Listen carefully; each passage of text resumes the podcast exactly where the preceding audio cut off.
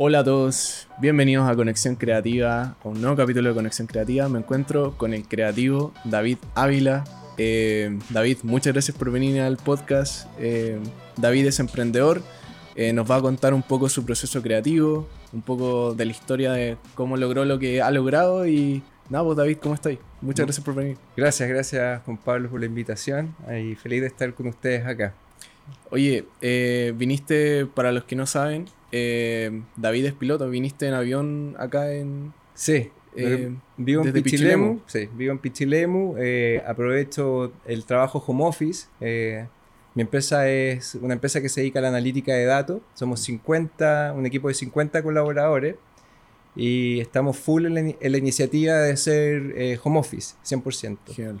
Y eso a mí me dio la oportunidad de poder vivir en Pichilemu con mi familia. Eh, estoy muy conectado ahí con la naturaleza, el deporte, el surf principalmente. Y también soy piloto, eh, así que aprovecho la mayor cantidad de veces hacer el trayecto en avión, hacerlo más rápido y entretenido también. Sí, pues. Oye, eh, David, ¿qué estudiaste en...? Yo soy ingeniero civil industrial, estudié en la Santa María. Y por ahí después hice unos cursos de especialización de liderazgo en, en alguna escuela en Estados Unidos, en Yale, y también un MBA en la Universidad de Chile. Mm. Y el resto, pura práctica. El resto, pura práctica. Pura práctica, sí. Eh, aquí eh, hemos tenido varios invitados y nos hablan de la perspectiva que han tenido con sus carreras. Como, mm. ¿Qué te pareció para ti? Eh, porque también está como ese tema de, de las carreras ahora en Chile. Eh, ¿Qué te pareció a ti tu formación, tu carrera en, tu universidad que estuviste? Eh, mira, para mí la universidad fue un desafío también con un tema personal. Mi papá estudió en la Santa María, no pudo terminar. Entonces también me lo tomé como un desafío personal, querer terminar algo que, mi papá partió y no pudo terminar por temas económicos. Pero yo te diría que los últimos dos años y medio no sé si ha agregado mucho valor la, universidad. Mm. Yo, la verdad es que yo soy súper inquieto. Eh, en el colegio no fue un buen alumno eh, sí tuve una transformación en la universidad de, de, ponerme un desafío de generar, en el fondo, sacar esa carrera y tener buenas notas, pero los últimos dos años y medio la verdad es que no sé si aprendí tanto, estaba bien inquieto, quería salir, de hecho los últimos años yo, eh, por iniciativa propia, trabajé vendiendo seguros de vía, eh, eh, también tuve un emprendimiento que fue un bar-restaurante, ahí aprendí mucho y yo creo que aprendí más en esas experiencias, yo diría que los últimos años de universidad. y mucha gente le recomiendo que que para poder ser emprendedor hay ciertas cosas que hay que saber como temas de finanzas, eh, pero el resto de experiencia y hacerlo en la práctica, yo creo, principalmente. Hay mucha información que hoy se puede comprimir desde las redes sociales, en YouTube, y no sé, cursos que duran un semestre, yo te diría que se pueden hacer en un mes, fácilmente. Mm. Eh, ¿Cuál fue tu primer emprendimiento? ¿El, ¿Ese bar que comentaste? El bar, sí. El bar fue el primer emprendimiento que fue una decisión muy de estómago.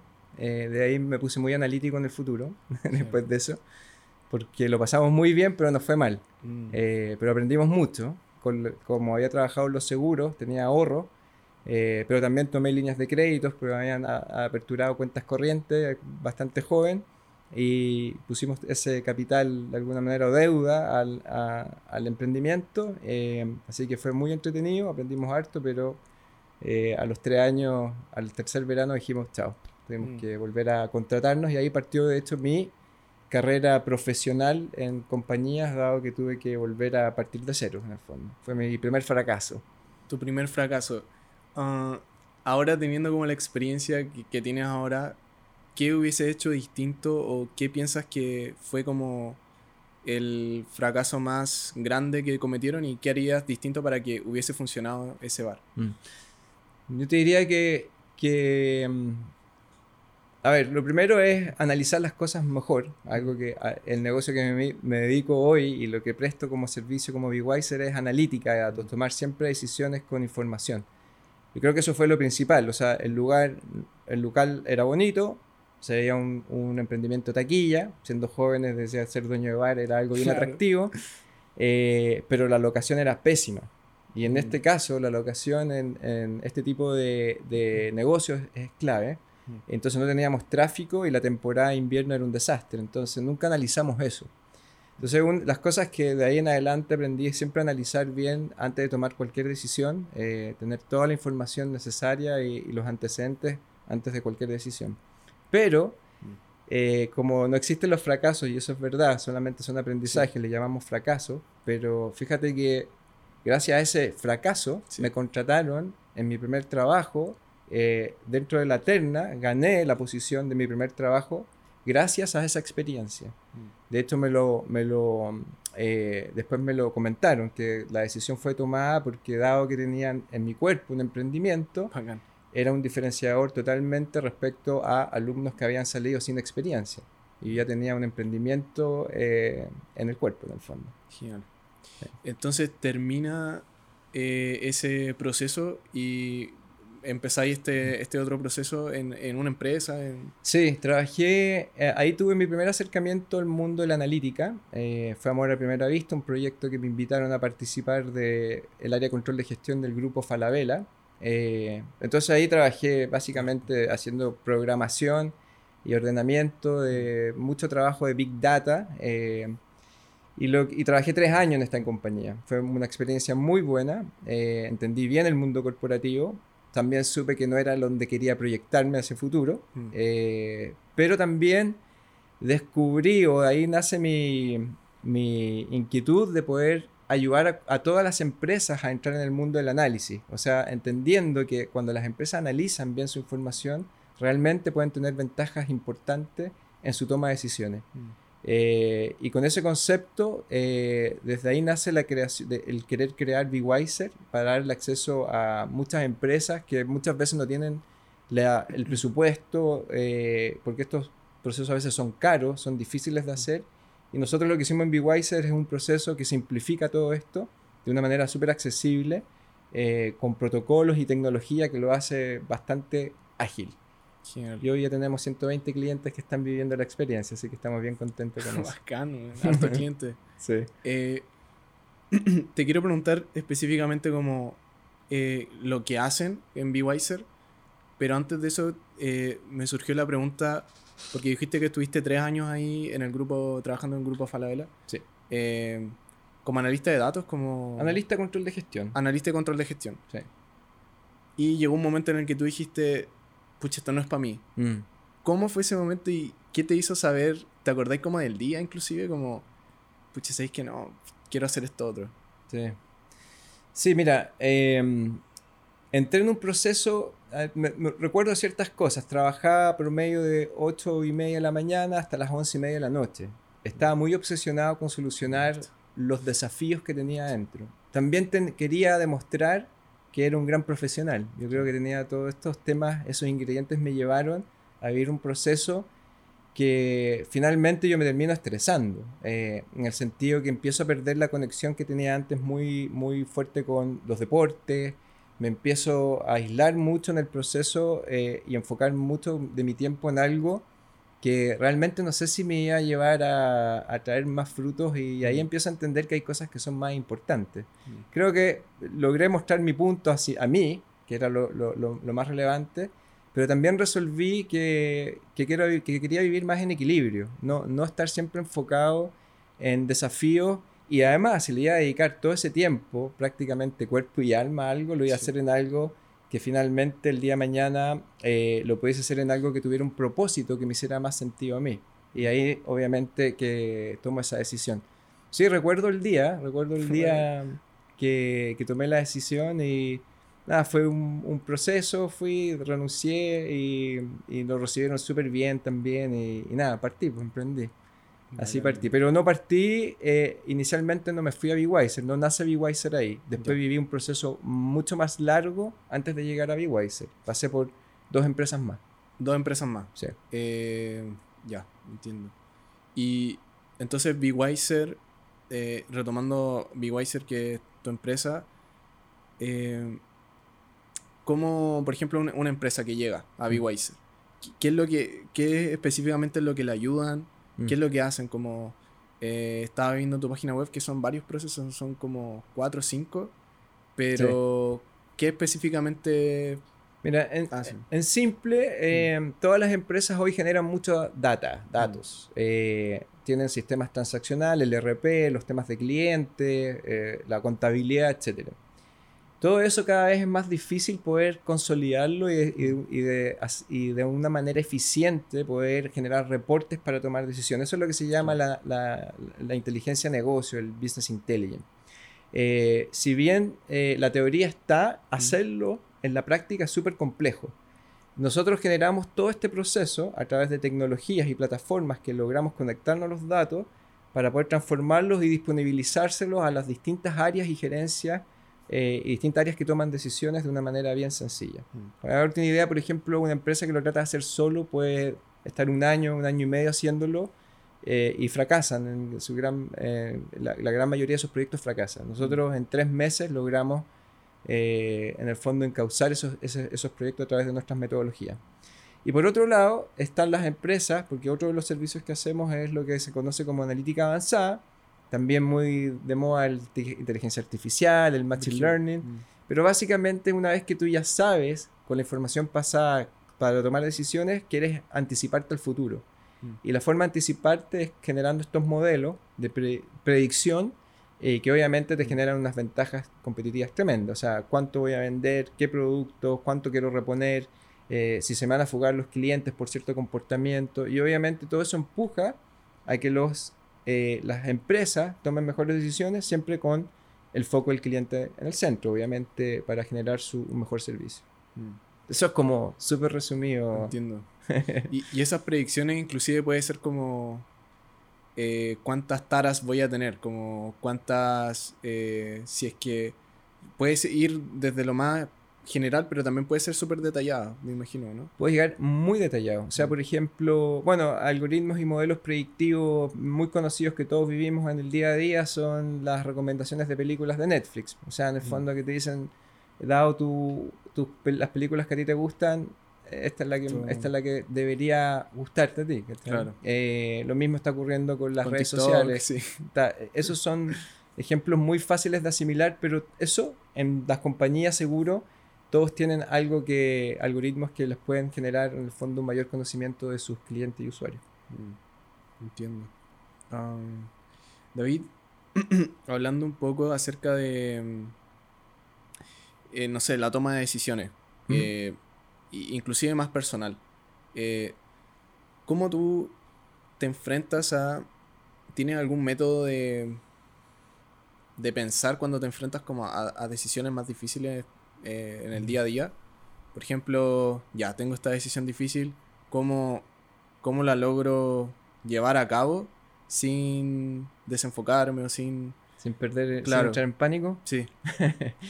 Eh, bueno, una de las cosas que he aprendido en el tiempo es eh, que la experiencia de alguna manera te va dando más herramientas para saber los distintos escenarios. Yo creo que es importante cuando uno toma una decisión analizar los peores escenarios, ah, eh, las alternativas al respecto y sobre eso ver si queréis jugar o no y cómo vas a jugar. Eh, efectivamente hay batallas que uno puede elegir, hay otras que entregar, uno no puede estar en todo eh, y yo te diría que, claro, permanentemente mi función hoy es tomar decisiones estratégicas y en, en, base a información que tengo y que veo que sea lo mejor para la organización hay batallas que dejo, hay batallas que digo, no voy a competir acá porque no tengo, porque no tengo las fortalezas eh, suficientes para hacerlo mm. y, elijo obviamente las que donde creemos que podemos generar más palanca de alguna manera. Mm. Pero muy importante, yo creo en esas decisiones yo me apalanco mucho en los equipos. Una de las cosas que yo, eh, diría que, que, he trabajado desde hace mucho tiempo es que eh, me gusta gestionar generando equipos autónomos. Entonces, mm. también escuchar al resto es súper importante. Eh, yo puedo tener una visión y puedo estar guiando una visión, pero en la, en la, práctica escuchar a los equipos y que también tomen decisiones y que ellos se equivoquen eh, y darle el espacio a que se equivoquen es súper bueno. Yo creo que hay, que hay que crear ese ambiente de seguridad para que cuando se equivoquen la caída no sea tan fuerte nomás. Mm. Lo mismo cuando uno le enseña a un hijo algo nuevo, eh, si tú le dices toda la teoría, por ejemplo, si quieren dar, mi hijo ahora está andando en skate, en la rampa, eh, de skate. Entonces, están aprendiendo a hacer ese movimiento y claro, yo tengo dos formas de hacerlo. Les explico todo lo que tienen que hacer en teoría y el movimiento y, todo lo que hay que hacer exactamente van a escuchar no van a asimilar nada. La única forma de que puedan aprender es que se, lo hagan. Entonces le puedo dar algunas nociones de lo que puede ocurrir y lo que yo tengo que hacer es ponerle protecciones, ponerle un casco, ponerle sus rodilleras, sus coderas y que lo aprenda de esa forma. Entonces ahí me desvío un poco, eh, pero básicamente mi toma de decisiones está muy apoyada en que son eh, en consenso con los equipos que también van aprendiendo. Mm como focalizar, ya entiendo, como enfocarte en el equipo, darle ese espacio para que se equivoquen. Y sí, siento que es fundamental, o sea, también lo he vivido personalmente a menor escala, pero como cuando tú sabes que ya esa persona, ya, tengo que confiar en ella y dejar un poco ir ciertas cosas porque uno no puede estar en todas tampoco. Eh, como, como director ejecutivo, como CEO, eh, ¿Cuáles dirías que son otras de esas? Eh, no sé si ubica la, ley de Pareto, por ejemplo, que se focaliza, dice que el 20% del output como que viene del 80%, entonces genera el 80% de los resultados. ¿Qué dirías tú como en tu vida que es ese 80, ese 20% que genera, que son esas cosas fundamentales que deben estar? Bueno, está muy ligado a, un poco lo que te comenté antes, es eh, transferir eh, todos los conocimientos a los equipos para que puedan generar ellos procesos autónomos eh, y darle el espacio para que se puedan equivocar y pivotear rápido en esos errores para que tener un buen resultado. Eso impacta en varias cosas. Eh, impacta en que uno con eso puede generar un modelo de negocio escalable. Si, si yo estoy antes, y esto lo aprendí no porque puede ser que está en la teoría y, hoy cada vez hay más libros, pero yo en general todo lo que he hecho lo he ido asimilando, dado por, también un poco estocásticamente por error.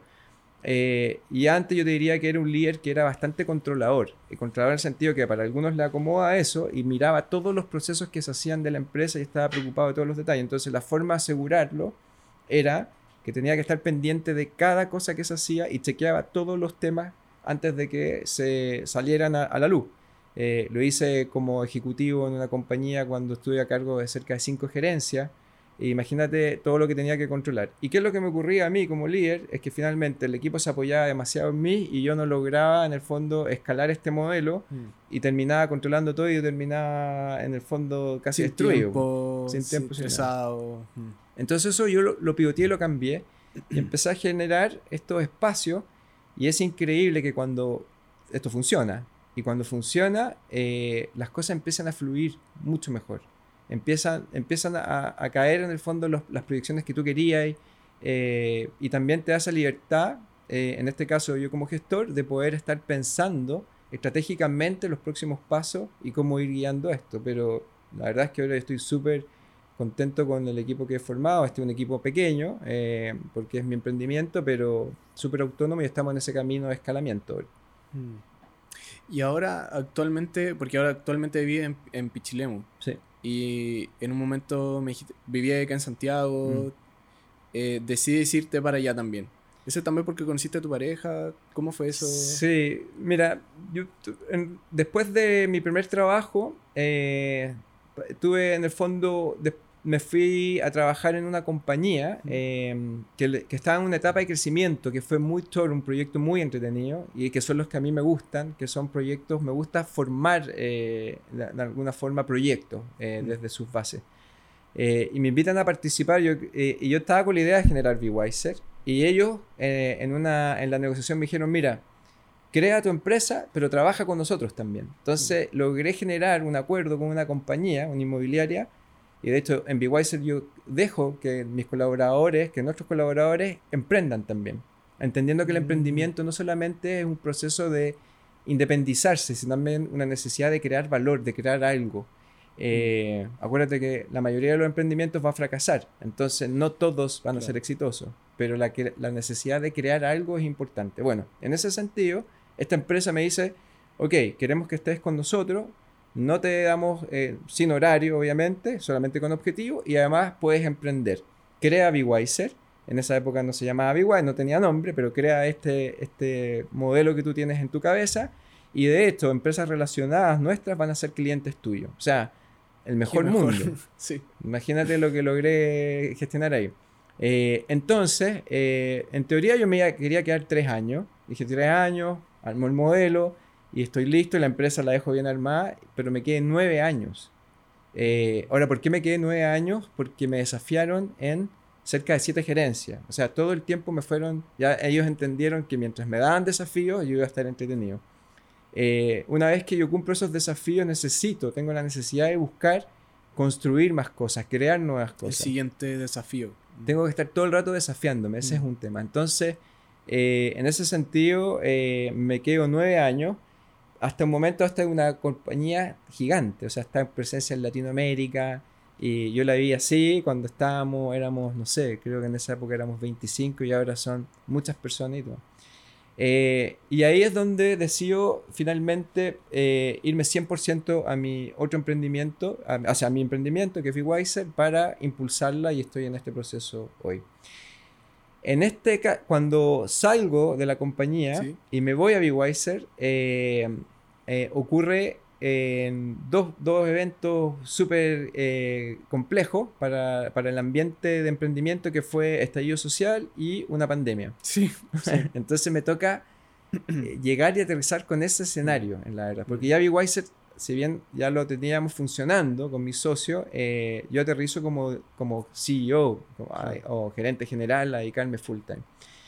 Entonces me toca enfrentar un escenario súper complejo, lo cual a mí me acomoda. Eh, veo este escenario que estaba súper complejo y nos, nos dio la oportunidad de hacer todo eh, home office. Y nos dimos cuenta que teníamos el potencial, que antes no lo habíamos visto, es decir, si en realidad nosotros necesitamos una oficina. No, Y antes de estar pensando, oye, ¿cuántos metros cuadrados vamos a crecer? ¿Cuántas oficinas más vamos a hacer? Dijimos, bueno, si no necesitamos oficina. Y obviamente los colaboradores están mucho más contentos. Así que estamos en este proyecto 100%. Y es ahí donde digo, me tengo que ir donde siempre quise estar, que es. Pichilemu, eh, conectado con el tema del deporte. Mi esposa es de allá, eh, eh, es pichilemina. Así que estamos con harto apoyo familiar, tenemos harta conexión y estoy en eso ahora. Genial, genial. qué, qué bueno, qué bueno que. Y qué bueno que se dieron cuenta, como que fue como un catalizador la pandemia Siempre que les dijo como, ¿sabéis qué? Y lo aprovecharon, y lo aprovecharon súper bien. ¿Fue igual un desafío al principio o se pudieron adaptar al tiro? Nosotros nos adaptamos muy rápido. Eh, lo- pero también porque nuestro modelo de negocio, eh, es- de alguna manera, sin querer, eh, es- estaba preparado para hacerlo así. O sea, nosotros todo lo podemos hacer eh, remoto. O sea, todas las conexiones a las bases de datos, las transformación, todo está en la nube. Eh, Sí. entonces, no, la verdad es que no habíamos visto ese potencial de, de- de que todo se podía hacer así. No, fue un catalizador, efectivamente, que nos hizo. Así que la, no, nos adaptamos muy rápido y de hecho, claro, dentro de todo lo malo estuvimos muy contentos en el formato. Entonces, ahora ya no queremos volver al formato anterior eh, y estamos trabajando para que sea full eso. ¿Qué es lo que hay que tener cuidado, creo? Y yo creo que muchas empresas que están viviendo esto Sí. es eh, no perder la cultura. eh, tener instancia de que los equipos eh, Se eh, junten. esto que estamos haciendo nosotros acá Sí. es distinto a que lo- si lo hubiésemos hecho en De todas maneras. tiene Sí. otra otra mm, en el fondo otra otra sensación Mm. Eh, y eso eh, hay que tener cuidado pero hay fórmulas y nosotros estamos trabajando fuerte en eso y, la verdad es que con buenos resultados y especialmente las personas nuevas que, que puedan entender cuál es la cultura los valores de las empresas eh, hay que hacerle una buena inducción al principio antes de que se vayan full home office. Pero hoy tengo colaboradores, gente que trabaja en Bélgica, en distintas partes del mundo, en distintas partes de Chile, así que está, está entretenido. Que yo lo encuentro maravilloso como... eh, tengo una, una amiga que tiene un podcast también, eh, pero ella lo hace todos online. Eh, pero ella me decía, pucha, igual me gustaría hacerlos todos como presenciales, pero también sus podcasts lo hace con gente de Nueva York, con gente de, eh, de todas partes del mundo, entonces como que aprovecha también el Internet, que el, el- el Internet te permite eso, como comunicarte con personas de todo el mundo. Me dices que colaboras con personas en Bélgica, como hace 20 años yo creo que una persona tú le decías y eso era como una empresa chilena colaborando con, o sea, ya, igual sí, pero con recursos o con envío en aviones, pero ¿qué onda? Como que esté trabajando en la compañía Sí. y que tenga reuniones con ellos. Tiene mejor internet que nosotros acá. O Tiene sea, mejor- e- ella tiene, cuando se conecta, tiene mucho mejor, se le escucha mejor, se le ve mejor. Todo Y está en Bélgica, nosotros a veces fallando acá con el internet. Mm, No, increíble. Entonces todo cambió. Ahora, sí, efectivamente, eh, es rico también juntarse con ciertos clientes. Nosotros elegimos ciertas instancias, por ejemplo, ir a visitar a un cliente eh, y estar con ellos, compartir. Mm. Eh, no hay que perder eso también, obviamente, pero como todo en la vida, tiene que ser un equilibrio. Mm. Pero esto claramente llegó para quedarse y yo creo que la mayoría de las compañías que tienen la oportunidad lo están haciendo. Mm. Cuando te vas a Pichilemu y cuando empiezas a trabajar de forma más remota, me imagino que también se te liberó demasiado tiempo. Mm, yo te diría que fue al revés. Fue al revés, sí. Sí, sí. ¿Por qué? Porque pasó em, que nos dimos cuenta que puedes agendar una reunión detrás de otra. Ah, Entonces antes uno decía, entre que me traslade de un lado a otro, en que me tome el café, mm. el que haga la introducción, eh, habían espacio. Entonces, no, a nosotros se nos comprimió la agenda. Mm. De hecho, ahora tengo que bloquear ciertos espacios, porque como mi agenda está abierta y, tengo espacios para que me agenden algunas reuniones, eh, los equipos me, los agendan completo. Entonces mm. digo, ya, a ver, el tema cuando sesiones de surf, si viene bueno, eh, si hay marejada, entonces digo, ok, voy bloqueando si tengo que viajar, si quiero momentos familiares, para que no me los tomen, pero si es por el equipo me los toma todo. Entonces al principio era así como pa, pa, pa, pa una, otra, otra, otra. Entonces, oye, y te parás y vas al baño y seguíamos en reunión. Y al principio era entretenido, pero que hay destruido al final del día. Sí, me imagino. Eh, pero sí, cambian otras cosas. No estás ahí trasladándote la ciudad, mm. eh, no perdí ahí el tema del estrés del taco. Eh, Tremendo, sí. esos beneficios empezaron a. Pero no, nosotros, olvídate. Quedamos medio colapsados al principio, así que estamos ordenando un poco ese tema a la agenda. Bueno, y a eso yo, o sea, me refería como a eh, cómo compatibilizas también la vida familiar eh, con eh, trabajo que puede mm. ser súper demandante, pero también con tus hobbies, no dejarlos de lado, también con las cosas que te llenan de la vida, como, mm. bueno, el surf, practicas varios deportes, entonces como, ¿cómo compatibilizas? ¿Cómo haces que sea equilibrado y que no te que quizá en un momento de tu carrera como que estabas full, full, full, como ahora tú decís que te estás enfocando como en las cosas que realmente importan, ¿cómo, mm. ¿cómo hay llegado a ese equilibrio?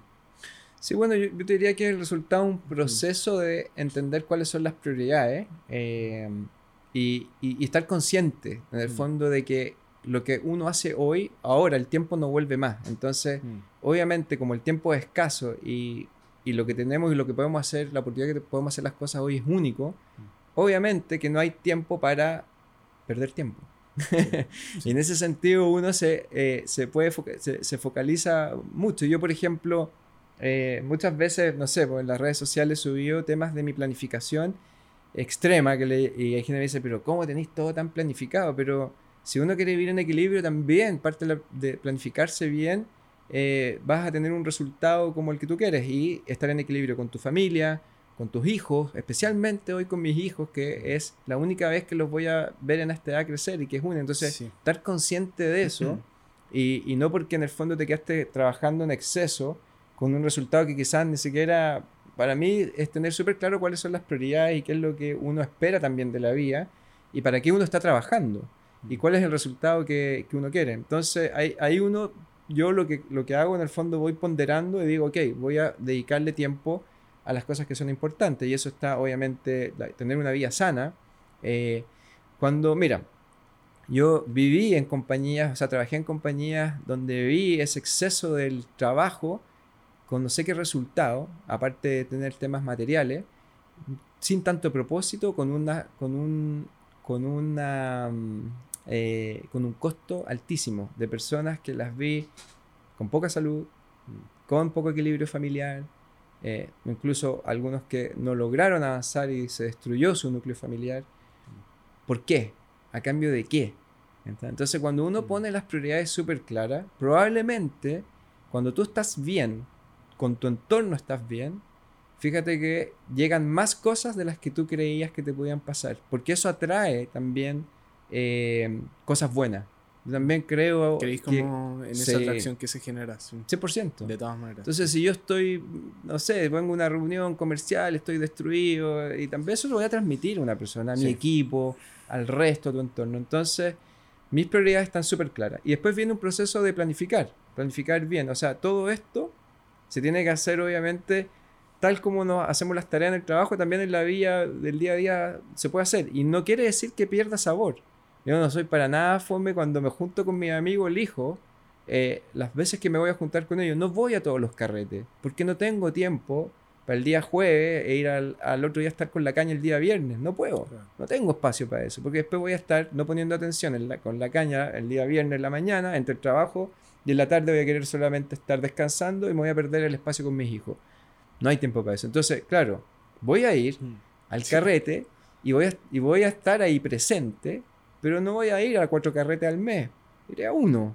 Claro. Pero que sea en calidad. Entonces, esa es la mm. forma básicamente que tengo de estar en equilibrio eh, para poder estar en tantas cosas. Mm. Hoy redes sociales, eh, familias, deporte, aviación.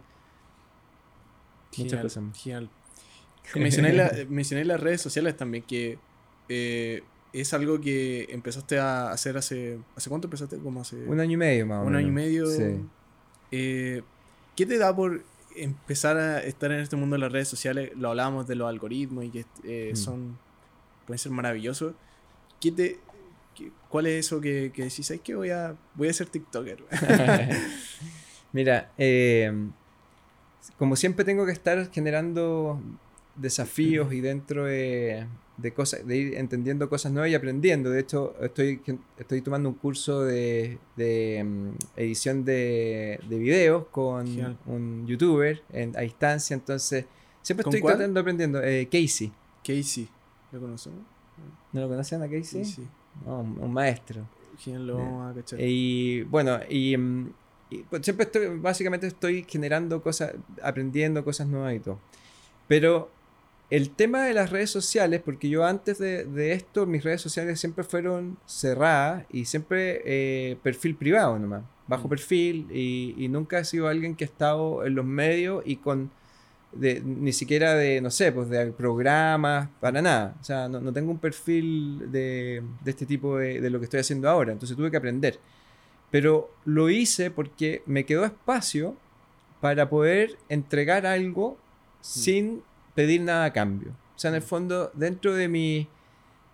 tenía una necesidad, tenía una inquietud de poder decir, quiero eh, transmitir las cosas que yo he aprendido eh, de alguna manera para que seguramente a alguien les puede servir para impulsar y motivar a la sociedad y al resto de personas que pueden estar en etapas también de que yo viví en el pasado. Entonces dije, ¿cómo lo hago? Lo más, lo más como obvio era hacer clases en universidades y me ofrecieron hacer clases. Y estuve analizando y dije, bueno, aquí hay, una fórmula, pero me di cuenta que iba a hacer más de lo mismo, porque mm. iba a llegar un pequeño grupo de personas que probablemente no iban a valorar tanto mi experiencia, mm. dado que ya habían pasado un filtro y por algo estaban en esa clase. Claro. Entonces, lo iba a poder apalancar muy poco.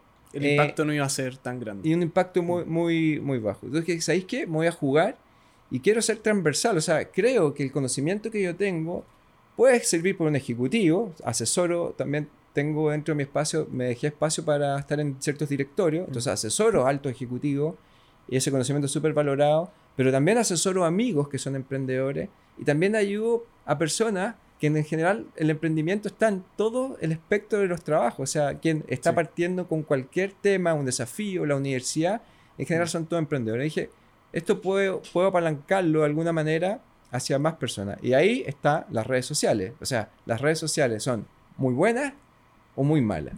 Eh, yo sé que hay muchas críticas de las redes sociales, de lo malo que producen, lo malo, por lo, cómo se están ocupando, lo malo que se ocupan. Pero eh, todas las tecnologías cuando son nuevas tienen un lado malo, todas, un lado oscuro. Y después nosotros debemos aprender a ocuparlo y sacarle lo mejor de nosotros, nosotros mismos los usuarios, a ir privilegiando que el contenido sea de calidad y que vayamos generando que ese espacio y ese ambiente sea un ambiente más sano. Y yo dije, esta es una tremenda oportunidad y como soy, me gusta siempre eh, innovar, me tiré eh, y elegí, bueno, partí con TikTok, em, que era lo súper jugado. Imagínate, o sea, es jugado todavía. O sea, un CEO, gerente, ex ejecutivo, eh, profesional hablando en TikTok donde en teoría hay niñitas, eh, joven, niñitas eh, bailando y niñitos bailando, es como, ¿qué estáis haciendo ahí? Claro. ¿qué estáis haciendo en TikTok? Y de hecho recibí al principio como, Cuando partí, pero yo tenía una visión súper clara. Yo analicé el algoritmo. Y dije, y el formato me encantó. O sea, el formato de, rápido, eh. rápido. Y como todo el mundo quiere consumir las cosas ahora, es no tengo, no tengo en media hora para que me expliquéis lo que me puede explicar en tres minutos. Y también lo podía hacer en forma entretenida. Entonces, 30 en tres minutos o en un minuto se puede transmitir mucho conocimiento. Entonces, aposté por TikTok porque dije, esta, este es un formato muy bueno, el algoritmo es potente, estoy seguro que se va a unir eh, varias generaciones acá. Pero al principio, imagínate, me llamaron, me escribían, me escribían del chat de los, de los ex alumnos del colegio, que son, oye, mis hijas te vieron en TikTok, y yo así, eh, sí, bueno, estoy, y no entendían qué estaba haciendo. Claro, ¿Qué estáis haciendo ahí? Y le explicaba así, mira, es que les costaba entender, yo creo que a muchos ya les hace sentido. De hecho, mm. varios papás ya me dicen, oye, buena onda. Veo tus TikTok, sí. te ha pasado, bacán. Sí, pasar. Que... Qué bacán. Hemos hablado, nos estamos pasados la hora, ¿no? ¿Vamos bien? ¿Estamos súper bien? Genial, genial. Después eh, ustedes van, editan y cortan, ¿no? se, se, corta, se corta lo que se tiene que cortar, pero no, en general dejamos toda la conversación. ¿Estamos bien? ¿Tú estás bien, David? Súper bien, sí. Genial, genial. Eh, te iba a preguntar, en ese proceso de TikTok, ¿cómo, mm. cómo has encontrado tu audiencia? Eh, también hemos hablado con varios creadores de contenido, desde cineastas, guionistas, como gente que, del mundo de la cocina y todos también usan las redes sociales. ¿Cómo tú como empresario encontraste tu nicho? ¿Te han ayudado los hashtags? ¿Cómo tenía algún eh, algunos hacks que le a decir a la gente mm. que está viendo esto? Mira, eh, eh, claro, yo también partí un poco investigando cómo mm. podía hacerlo mejor. yo te diría que lo primero que me pasó en TikTok y por qué me gusta mucho es que es, es la, el anti-Instagram de alguna manera. Es como mm no quiere, esa audiencia no quiere ver cosas bonitas o extremadamente arregladas o editadas, hmm. eh, no son valoradas, que es lo que sí se valora mucho en Instagram. Por eso también me gustaba mucho el formato. Eh, al principio, eh, yo te diría que, que sí, lo que te demanda mucho la, la, comunidad de TikTok es que seas espontáneo y que seas tú, que te muestres como eres, hmm. que seas real. Eh, yo cuando tomé esa decisión me acuerdo que empecé a subir videos y subía pequeñas cosas como una experiencia, un video, me acuerdo cuando tuve una experiencia peligrosa surfeando. Dije, esto puede ser importante, pero ya, ok. Eh, no aprendía tanto. Y yo tenía esa hipótesis, le dije a mi señor un día, le dije, mira, voy a explicar lo que ocurrió en ese evento. voy a hablar mejor respecto a lo que ocurrió en esa experiencia y estoy seguro que aquí esta cuestión va a ser un antes y un después. Me acuerdo que ese video dije, acá va a ser la primera vez que me voy a exponer, como David, estoy conversando sobre algo en TikTok. Y eh, dicho y esto, o sea, hablo y, eso es lo que valora la comunidad, yo creo, los usuarios, eh, que básicamente puedan aprender algo siempre nuevo. Y que sea entretenido. Eh, y ahí obviamente hay ciertas diferenciaciones que puedes hacer, pero el eje central es que seas tú que puedas transmitir algo. Entonces, en esa apertura hubo un cambio total. Entonces, la misma audiencia te empieza a preguntar más, quiere saber de ti, y te va llevando a que tú puedas, en el fondo, tener eh, más contenido respecto a la interacción que tienes con la audiencia. Em, yo siempre tenía mi eje central súper claro, un propósito. Siempre motivar con el incentivo que cada persona, con la información que estoy entregando, pueda impulsar sus propios límites. Eh, y que puedan tomar lo que les sirva y lo que no, dejarlo pero con ese propósito eh, empiezo a generar este, estos contenidos, pero siempre del lado que quieren aprender, todo el mundo quiere aprender y que seas auténtico. Ahora, yo después le empiezo a mezclar temas de edición entretenida, imágenes que sean entretenidas, y ahí eso ya va en las recetas que tiene y los sabores que le pone cada generador de contenido, pero yo me siento muy cómodo con eso, o sea, mis mis ingredientes que ocupo son los que tengo a la mano, el deporte, la aviación, eh, ¿te fijáis? Pero hay una diferencia, yo no muestro algo de aviación que puede ser de mucho impacto de repente cuando dice, claro, está volando un avión, esto es caro, tiene un tema como de que podría generar anticuerpos, pero no muestro el avión para decir, mira, estoy volando un avión. Sí, lo mostré como para mostrar el proceso como, claro, sí. Como un medio para poder demostrar un desafío. O sea, ¿qué mm. significa volar de, ir de un punto A a un punto B. Y eso tiene un desafío. Entonces el avión, el avión pasa a ser algo secundario respecto al contenido y eso se valora mucho. Si tú colocas el avión o algo material sobre el contenido y la enseñanza, el, el público no lo va a valorar. Incluso te puede castigar. Mm. Em, las cosas malas que he visto de, las redes sociales, del algoritmo, es que em, te premia, premia mucho el morbo.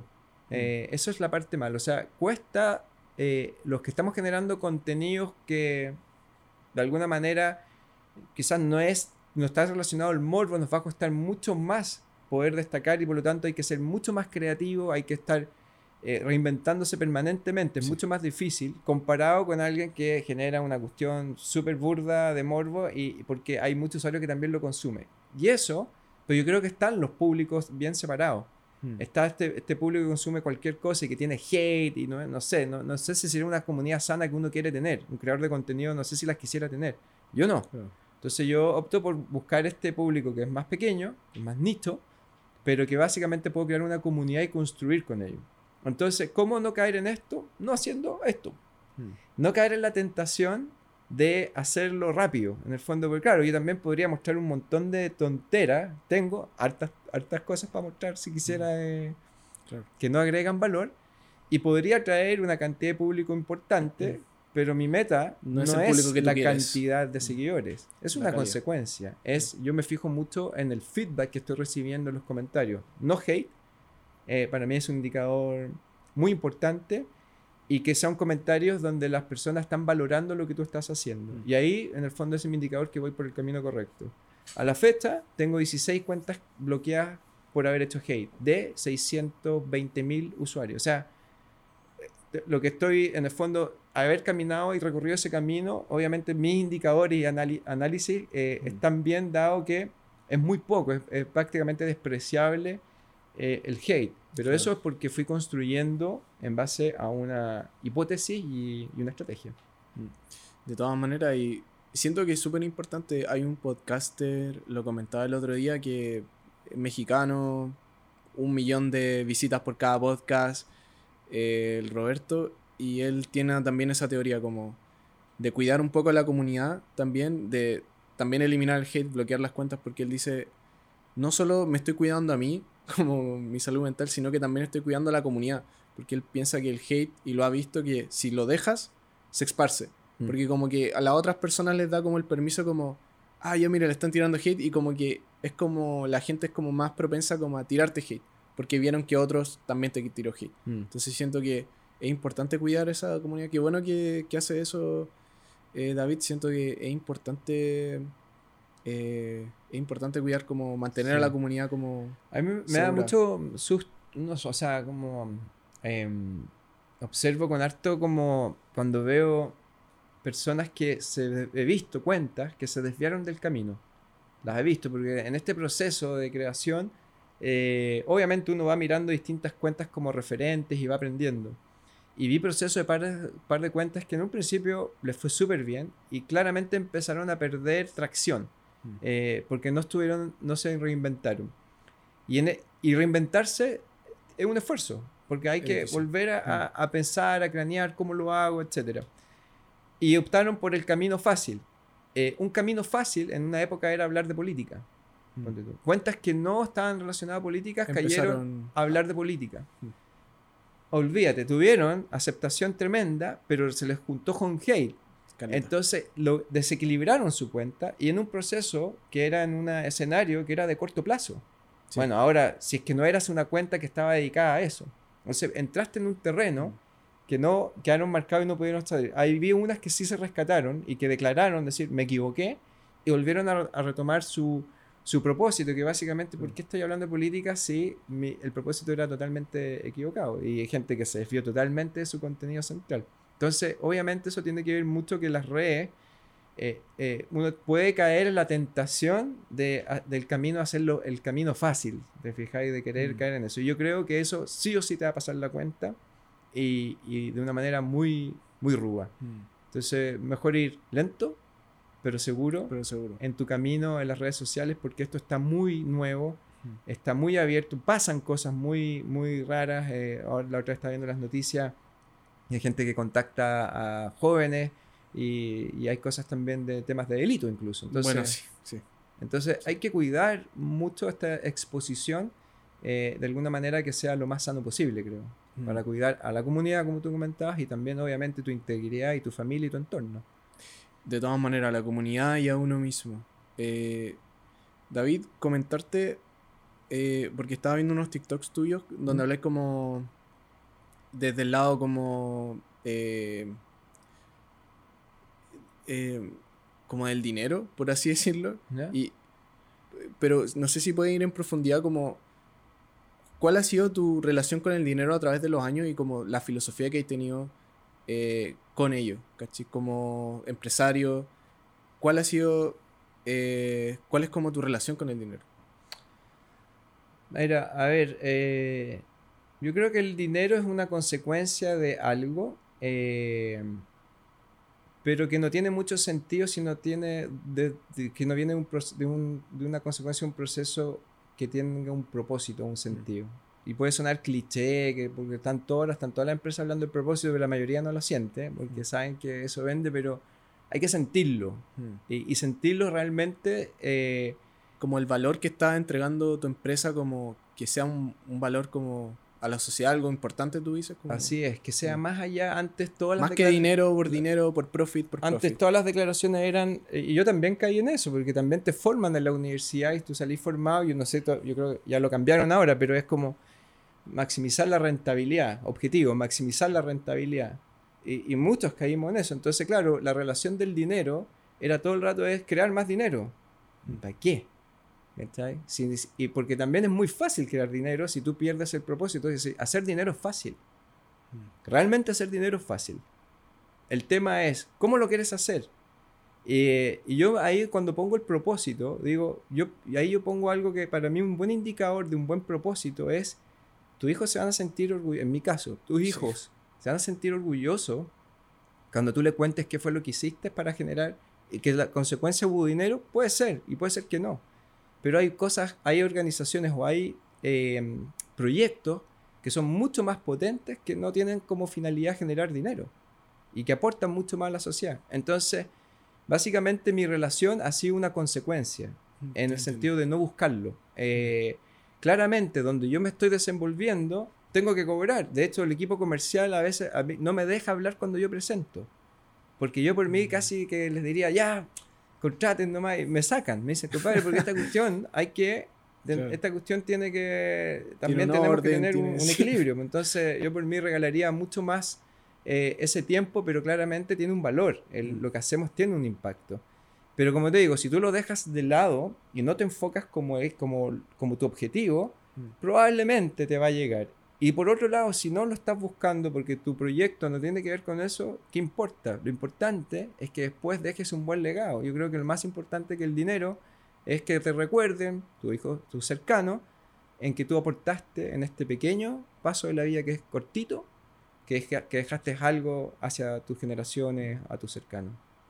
Mm. Mm, Encuentro. Me gustó mucho esa reflexión. No, pero sí, a veces se puede, se puede perder esa. Y como hacer dinero por dinero y por dinero y por dinero y multiplicar y multiplicar. Es que Pero si no tiene el propósito claro y no lo está haciendo como para algo que beneficia a la sociedad, porque también hay muchas empresas que generan mucha plata ahora, pero que puta, están dejando un poco la cagada en el mundo y también hay que cuestionarse a costa de qué se hacen las cosas. Y, y tener ese propósito como claro, por qué uno hace las cosas.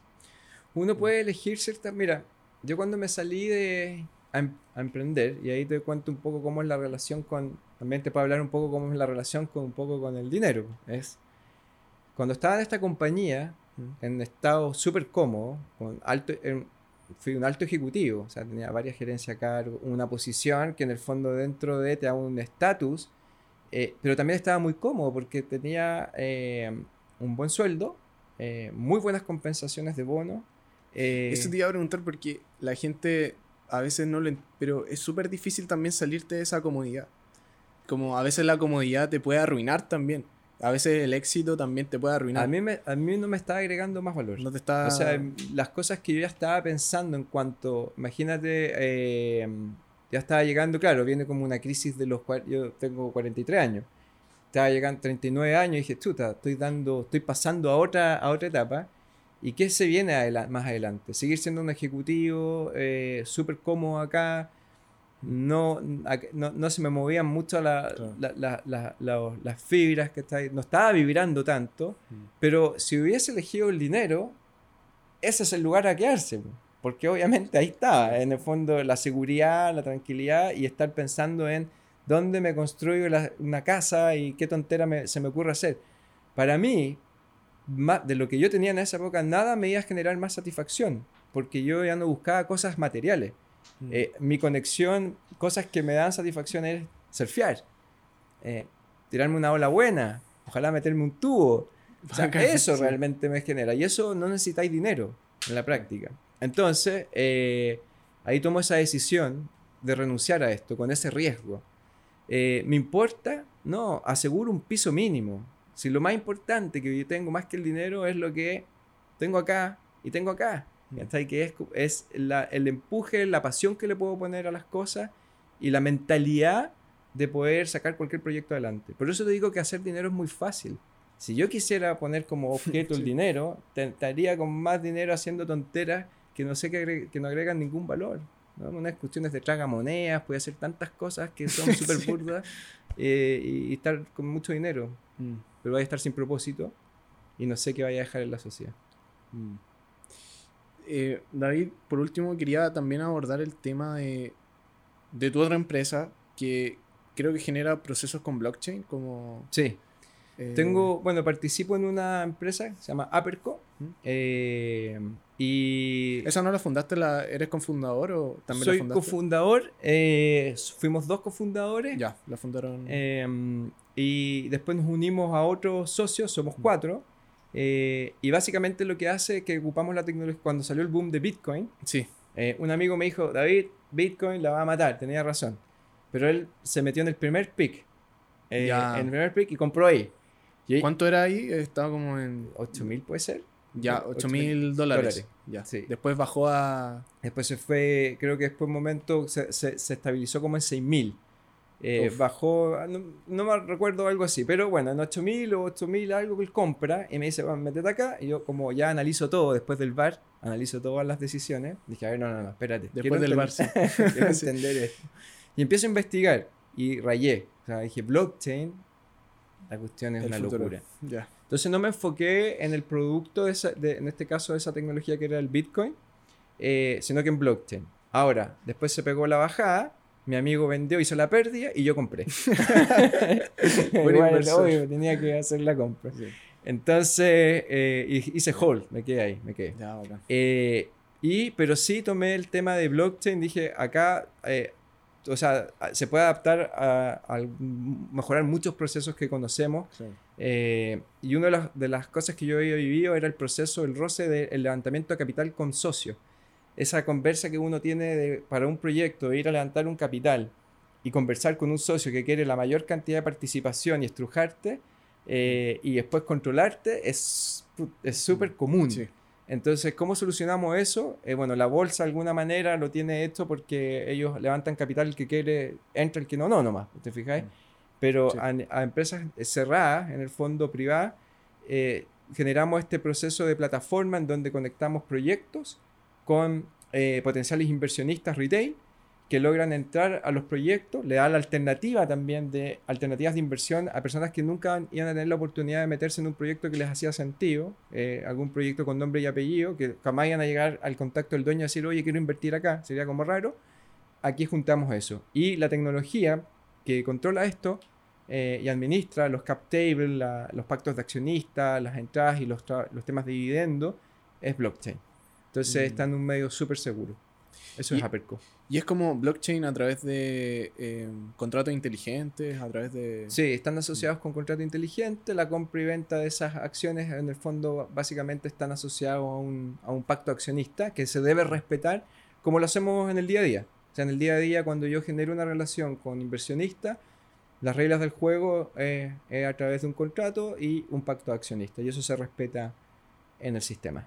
Mm. y para tenerlo más claro, serían técnicamente como lo que están generando son como DAOs, como eh, organizaciones descentralizadas autónomas. Sí, pues son, son básicamente se, se demo, democratiza. Democratiza. democratiza. Democratiza.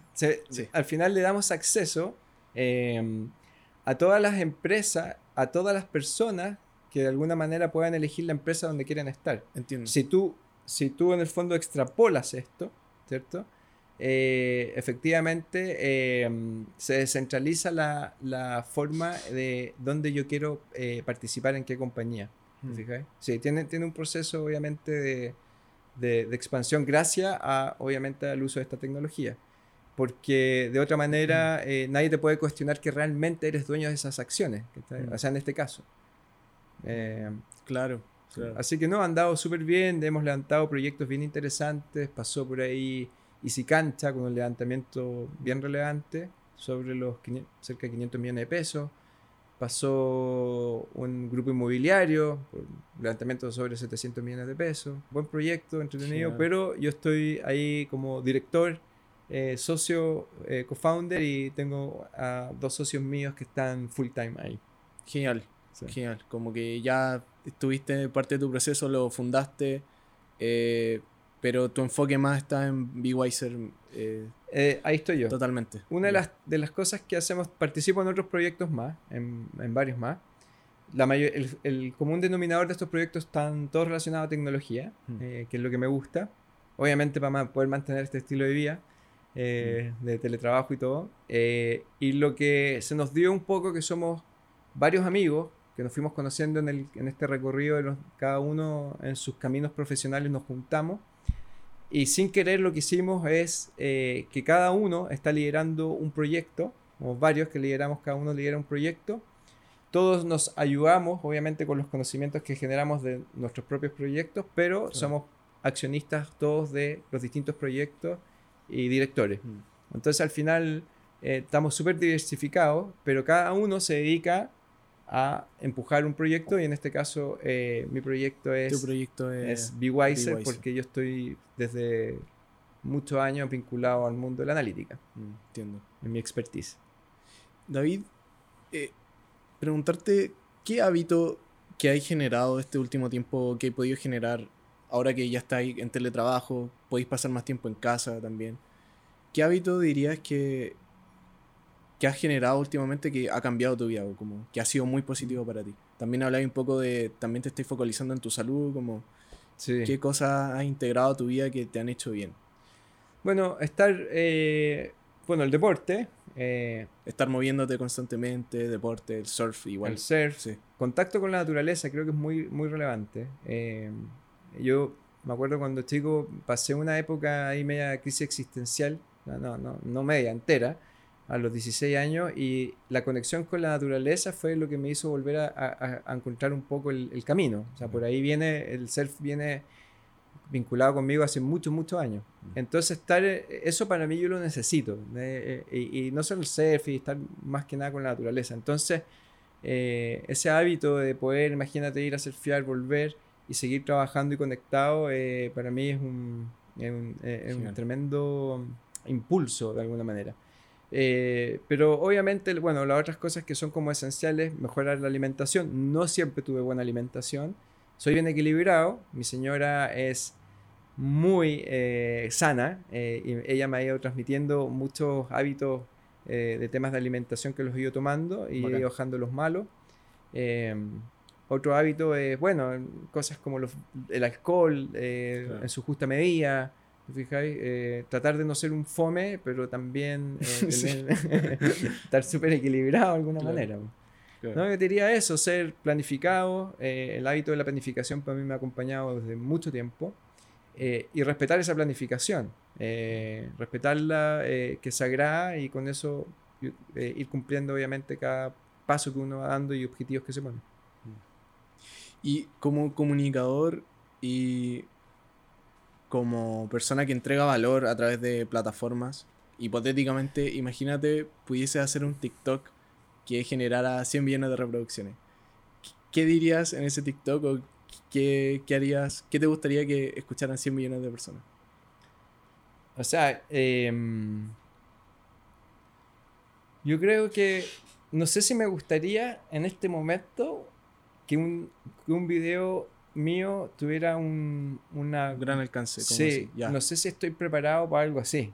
Eh, porque creo que, de nuevo, sería consecuencia de algo. O sea, creo que si llegara a ocurrir es porque logré encontrar algo que realmente generó valor. Y me encantaría que fuera algo que realmente entregue valor. Nada más que eso. O sea, para llegar a un alcance tan alto, probablemente quiere decir que todo el mundo te va a reconocer por eso.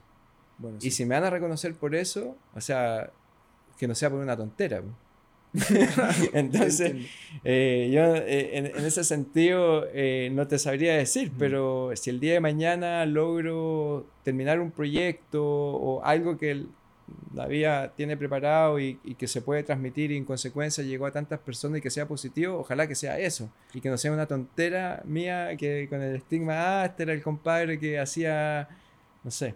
Que hizo el, el TikTok de gravedad cero. Estuvo bueno, es cuando tiráis como el avión y, empiezan a subir las cosas. El, con mi amigo, ¿sí? Sí, sí estuvo, ese tuvo, ese tuvo cerca de 4 millones de visitas. 4 o 5 millones. Ya, pero ese es un momento. Sí. Eso no hay problema, es un momento choro, porque también, fíjate que ese video, eh, si tú miráis los comentarios, mucha gente que puso, no, me alegraste el día, porque hay hartas emociones que se transmiten en el video. Yo no hago las cosas porque, porque transmití. Yo vi ese día, cuando hice el, la maniobra de la gravedad cero, que los pillé de sorpresa aquí a, a, mis amigos, a los, a los, al copiloto y al, al pasajero, eh, realmente lo pasamos bien. Mm. Pasamos así, que eran así, ¡guau!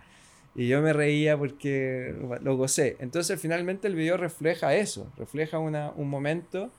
Que, que es súper choro compartir. Y muchas personas lo vi tres veces, eh, increíble, me reí, lo pasé bien, me generó buena onda, me generó simpatía. Y creo que eso es un poco. Hasta las cosas más sencillas pueden transmitir cosas súper, súper mm, profundas, de alguna manera. Buenas emociones. David, oye, muchas gracias por venir. De verdad que... Eh, comentarte igual eh, dónde la gente te puede encontrar, dónde pueden ver tu contenido. Eh, a esa cámara o a esa. cámara? bueno, dos cosas. Estamos. Ah, O inclusive a esa o no, la 4K. Dale a esa nomás la 4K. No, eh, hay problema. Bueno, ahí voy a aprovechar de pasar un dato. En BeWiser hay muchas personas que, que, sé que les gusta la analítica. me preguntan mucho Em, espacio para ver si pueden trabajar. Yo sé que em, de alguna manera hay varios que quieren postular, pero estamos creando, dado esa iniciativa, eh, creamos la Academia BeWiser, que esperamos lanzarla eh, en junio de este año. Los primeros cursos para em, hacer una introducción a la analítica, algo que siempre te va a ayudar en cualquier eh, posición que uno esté. Yo creo que es una herramienta súper importante sin ir a la universidad por meses, sino que sea, o años, eh, vamos a transmitir todos esos conocimientos con la filosofía que yo te transmití de que sea didáctico, rápido, y también queremos de alguna manera llegar al mejor talento. Estamos en búsqueda del talento y creemos que por ahí podemos encontrar a grandes talentos que andan por ahí en la analítica para que se incorporen a iWise. Entonces aprovecho ahí el espacio para pasar el dato. En las redes sociales, bueno, eh, estoy en TikTok, David Ávila E, eh, en Instagram, David Ávila E. Eh, raya bajo, guion eh, bajo. Aquí va a aparecer. Perfecto. En YouTube estamos, estoy generando, bueno, ah, estoy súper contento con YouTube, ya somos 4000. y estoy lanzando contenido mucho más en profundidad por ahora de aviación. Ese es David Ávila E también. y nada, eso. Muchas gracias por la invitación. gracias a ti, David. Se pasaron. Ya, saben, pueden ver la comunidad de David en YouTube, que está tomando fuerza, como de verdad bacán esos 4.000 suscriptores. Así que pueden ir a verlo. Y también esto que quieren generar, que no sea como, que sea algo más sintético, que sea algo más... Eh, son una especie de curso, ¿cierto? Sí, eh, van a, van a, ser cursos, eh, pero bien focalizados, bien específicos de introducción al mundo de la analítica. Genial. Te sirve para el día a día, para ordenar tu día, pero también aplicar en tu empresa siempre te va a hacer un diferenciador adentro. Así que también atentos, eso es bewiser.com. Eh, y vamos a generar un, un correo eh, para que se puedan después le llegue la información cuando partan los cursos. Ahí, contacto arroba bigwiser.com. Bacán, bacán. Y recuerden seguirnos en Conexión Creativa en Spotify, YouTube, Instagram y nos pueden apoyar en Patreon si lo desean. Eh, David, muchas gracias de verdad, ¿no? muchas gracias por venir. Muchas gracias. JP, se pasaron. Y aquí termina ahí. Conexión Gracias Creativa. Chau. Chao. Genial.